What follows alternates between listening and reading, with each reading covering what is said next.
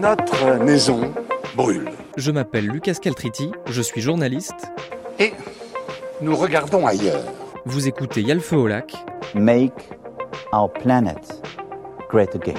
Le podcast de West France qui décortique ce que l'on croit savoir sur l'écologie. Sur le climat, il n'y a pas de plan B, car il n'y a pas de planète B. Nous ne pourrons pas dire que nous ne savions pas.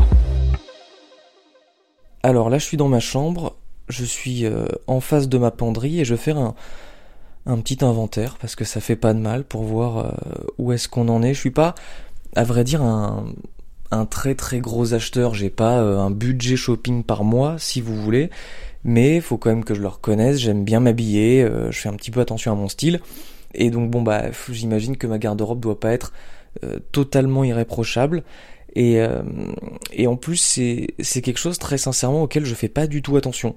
Euh, quand je voyage, bah, je sais qu'il faut que je prenne le train, pas l'avion. Quand euh, je mange de la viande ou quand j'achète un nouvel ordinateur, bah là j'ai un peu mon radar environnemental, si vous voulez, qui qui se met en alerte. Mais alors pour les fringues, pas du tout. C'est vraiment pas un truc auquel je fais attention. Du coup, je vais regarder un peu. Alors, première chemise, c'est une Uniqlo. Super. T-shirt Uniqlo. Magnifique. La chemise H&M. Ça commence très très mal. Là, il y a un petit peu de marque. Ça va. Et là, elle en a toute une collection. Deux t-shirts Uniqlo. C'est magnifique. La fast fashion est complètement intégrée dans ma penderie. Beaucoup plus que ce que je pensais. Et alors là, quand je baisse les yeux, évidemment, en plus, je tombe sur tous mes jeans. J'en ai beaucoup. Et je sais que c'est pas bien. Je sais que c'est pas bien parce que les jeans, pour être produits, ça nécessite des centaines et des centaines de litres d'eau. Ça nécessite des pesticides, des colorants, des détergents. Et les jeans, j'en ai. J'en ai un. J'en ai deux. Trois. Quatre. Cinq. Et ça, c'est juste pour ceux qui sont rangés devant. L'industrie de la fast fashion, une mode rapide, jetable, basée sur l'hyperconsommation grâce à ses prix très bas, est de plus en plus mise en cause pour son impact environnemental. Dans son rapport La mode sans dessus-dessous, l'ADEME, l'agence de la transition écologique, nous permet de quantifier le problème. Plus de 100 milliards de vêtements seraient vendus par an dans le monde. Entre 2000 et 2014, la production a tout simplement doublé, et logiquement, en termes de gaz à effet de serre, eh bien l'addition est salée. 1 milliard 200 millions de tonnes de CO2 sont émis chaque année par le secteur, ce qui équivaut à 2% des émissions mondiales. Le secteur textile pourrait même émettre 26% des émissions globales de gaz à effet de serre en 2050 si les tendances actuelles de consommation se poursuivent. Et je vous rajoute, allez, un dernier chiffre pour la route, l'industrie textile est le troisième secteur le plus consommateur d'eau dans le monde, après la culture du blé et celle du riz. Concrètement, la production de nos vêtements utilise 4% de l'eau potable disponible dans le monde. Et je vais m'arrêter là parce que je pense que vous avez compris l'esprit, même si je pourrais quand même encore continuer. Mais sauf que, face à ce constat et ce désastre, les marques réagissent. Elles font leur mea culpa et changent leurs pratiques, comme on peut le constater en cette publicité d'une grande enseigne suédoise de prêt-à-porter. Non, non, euh, je plaisante, hein, vous m'avez quand même pas cru. Allez, greenwashing dans 3, 2, 1. Certains détails peuvent sembler minimes, mais ce sont en fait ceux qui créent le changement. Comme quand vous pensez porter du blanc, mais en réalité, vous portez de l'orange. Et eh oui, il est écrit que ce haut est confectionné à partir d'écorce d'orange. Parfois, c'est dans les petits détails dans la globalité. Ces bijoux sont en zinc recyclé. Parfois, c'est un tout. Cette robe est faite à partir de déchets textiles recyclés. Et on termine avec le slogan Changeons la mode. Étant donné que je ne suis pas un spécialiste de la question, j'ai contacté Chloé Cohen. C'est une consoeur journaliste et elle anime son podcast Nouveau Modèle, dédié à la mode responsable et engagée. Je lui ai montré cette pub et voilà ce qu'elle en pense. On va commencer par l'aspect peut-être un peu positif. Je ne sais pas si c'est très positif, mais on, va dire ça comme ça. Disons que euh, une marque comme H&M qui communique sur des matières nouvelles, plus écologiques, c'est intéressant dans le sens où ça démocratise ces matières. Parce que c'est génial quand de jeunes marques utilisent euh, ces matières innovantes. Malheureusement, ça touche pas la masse. Et si on veut changer les choses, il faut toucher la masse, il faut toucher le plus grand nombre. Et donc, il faut démocratiser ces nouvelles matières. Donc ça, c'est un point positif, disons. Après, euh, moi, quand je regarde une pub comme ça, tout de suite, je me dis, il y a la lumière rouge greenwashing qui s'allume. Parce que euh, il y a zéro information précise.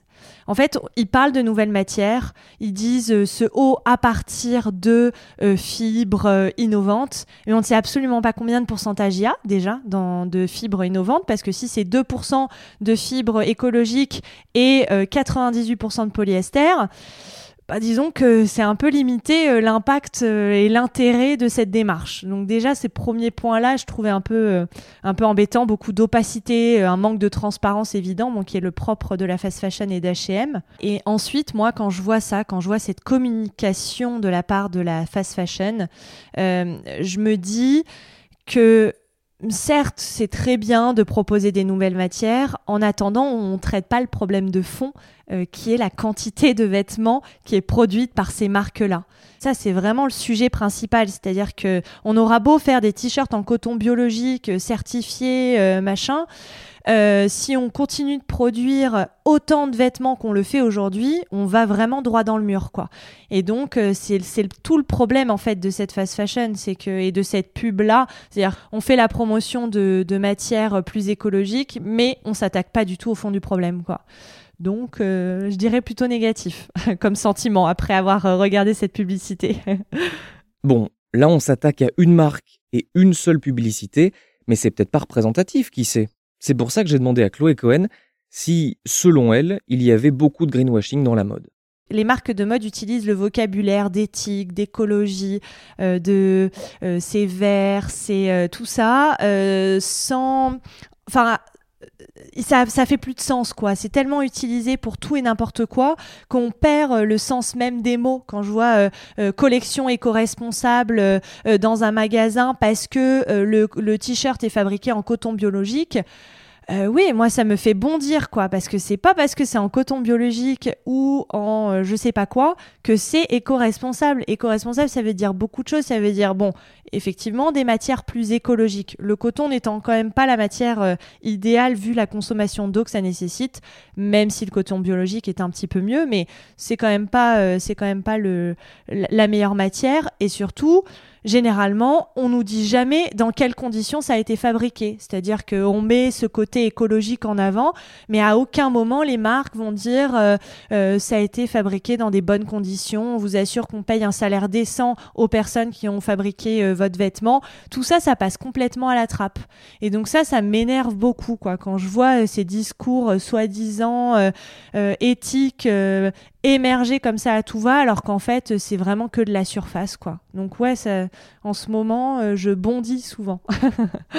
Une autre petite astuce pour euh, repérer le greenwashing et pour pas vous faire avoir, c'est de regarder la part que représentent les vêtements conçus de manière responsable dans l'entièreté des collections de la marque dans les marques de fast fashion, souvent, ils vont communiquer énormément sur leur nouvelle collection euh, éco-responsable, mais ça va représenter un pourcentage minime euh, des quantités de vêtements produites. C'est vrai qu'il faut regarder dans l'ensemble. Est-ce que finalement, euh, cette envie de mieux faire euh, est inscrite dans l'ADN de la marque.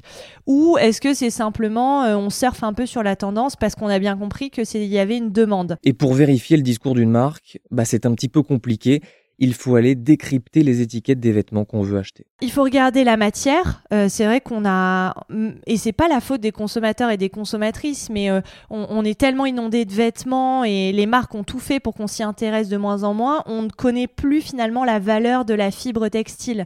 Euh, je sais pas, euh, quelque chose qui va être fabriqué en 100% synthétique, ben déjà ça doit alerter le consommateur. Est-ce que c'est justifié? Est-ce que c'est un vêtement technique qui a besoin d'être en synthétique?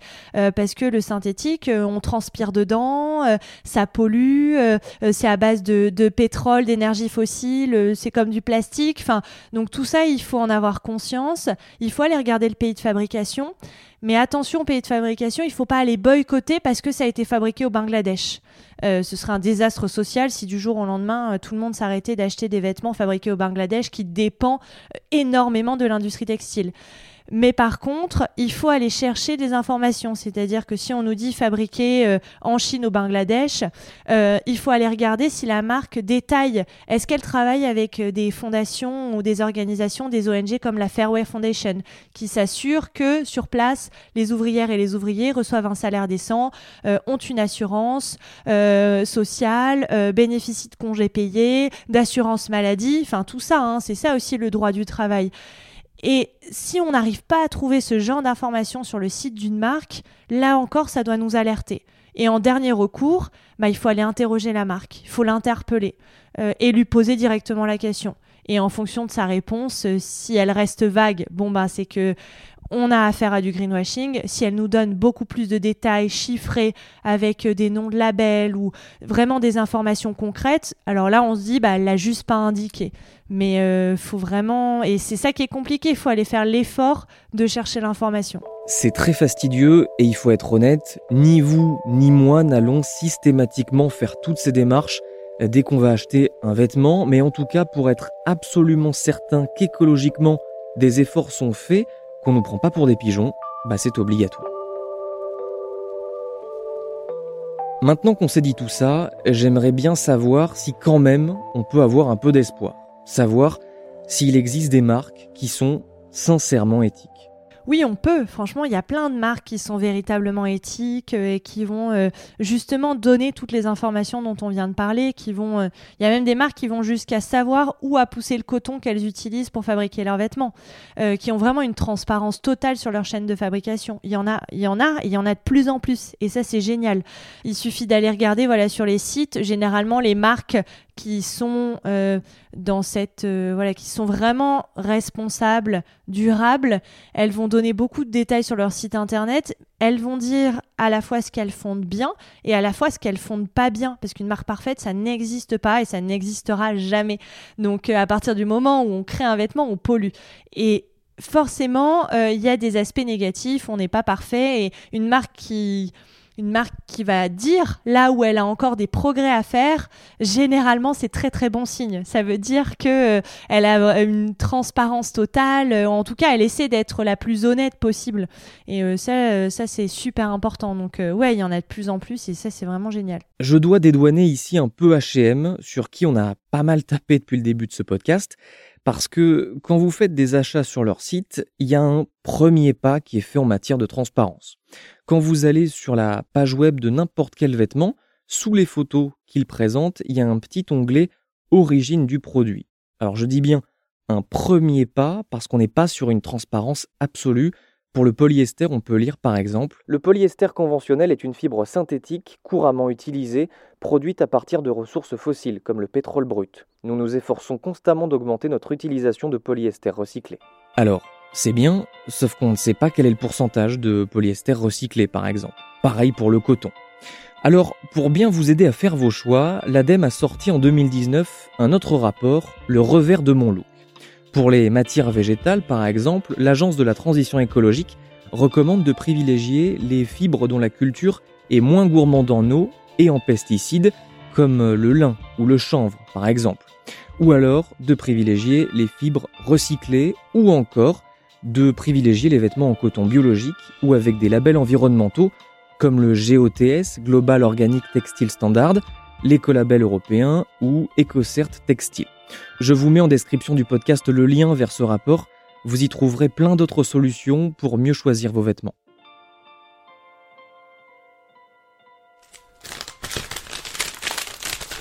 Alors, retour dans ma chambre où, euh, je suis en train de faire un, colis. J'ai j'ai vendu un pull sur euh, Vinted. Pour ceux qui connaissent pas, c'est euh, c'est une application type euh, type Le Bon Coin en fait où on peut où on peut vendre ses, ses vêtements très très facilement.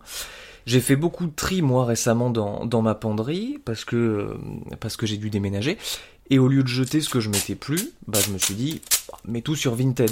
Alors c'est vrai, euh, j'ai fait ça parce que bah évidemment ça fait gagner quelques euros, euh, mais très franchement au début je me suis dit que c'était en plus bah, euh, le meilleur recyclage qui puisse être en fait, et j'avoue que là maintenant on est en train de faire ce nouveau colis, euh, j'ai un petit peu changé d'avis. Les gens vendent sur Vinted pour se racheter des vêtements. Enfin, ça n'a pas vraiment de sens, quoi. C'est- Ça sert pas vraiment euh, euh, la, euh, l'aspect écologique. euh, on pourrait penser qu'au départ c'était sa vocation, mais en fait, euh, les gens achètent, vendent. euh, Enfin, c'est à flux tendu, quoi. C'est-à-dire qu'on diminue pas ses achats pour autant. Et puis on se retrouve avec plein de vêtements de mauvaise qualité, de fast fashion euh, sur Vinted. Enfin, et puis en plus, euh, il y a l'aspect euh, euh, transport quand même. hein le nombre de colis, de va-et-vient de colis euh, avec Vinted, c'est un peu. Enfin, ça donne le tournis, quoi. Méfiance donc avec le marché des vêtements d'occasion, ça peut être bénéfique si c'est ponctuel et que c'est un achat qui va vous durer dans le temps. Si au lieu de surconsommer sur du neuf, bah vous surconsommez sur de la seconde main, ça revient malheureusement quasiment au même.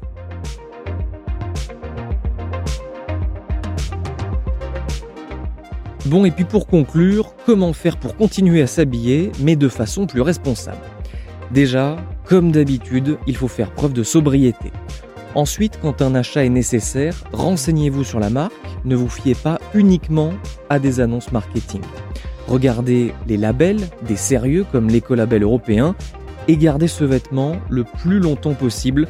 Ce sont des conseils tout simples au final, mais qui sont très efficaces. Merci d'avoir écouté cet épisode de Yalfeu au lac, un podcast de West France. S'il vous a plu, n'hésitez pas à le partager sur les réseaux sociaux, à en parler autour de vous, à vous abonner. Et si vous utilisez Apple Podcast, n'hésitez pas à laisser un commentaire ou à mettre 5 étoiles. C'est vraiment très important.